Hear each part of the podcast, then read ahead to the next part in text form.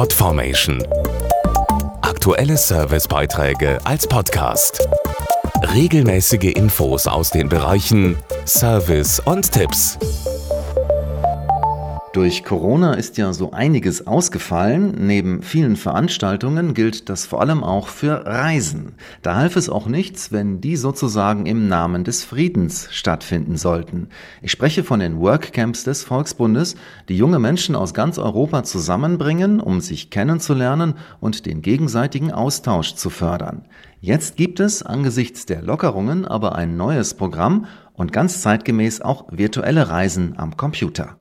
Der Volksbund hat auf Corona reagiert und ein Alternativprogramm für diesen Sommer aufgelegt.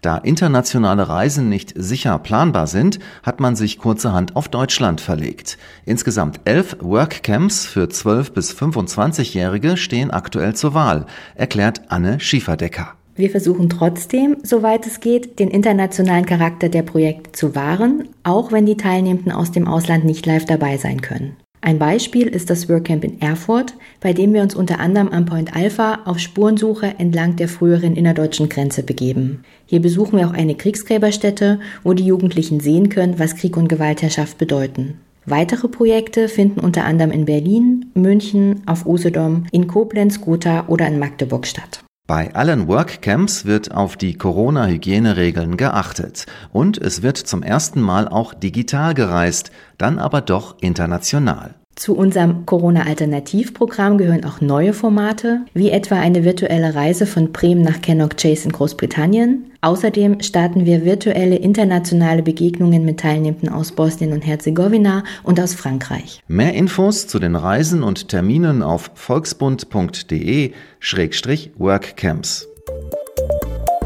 Podformation.de Aktuelle Servicebeiträge als Podcast.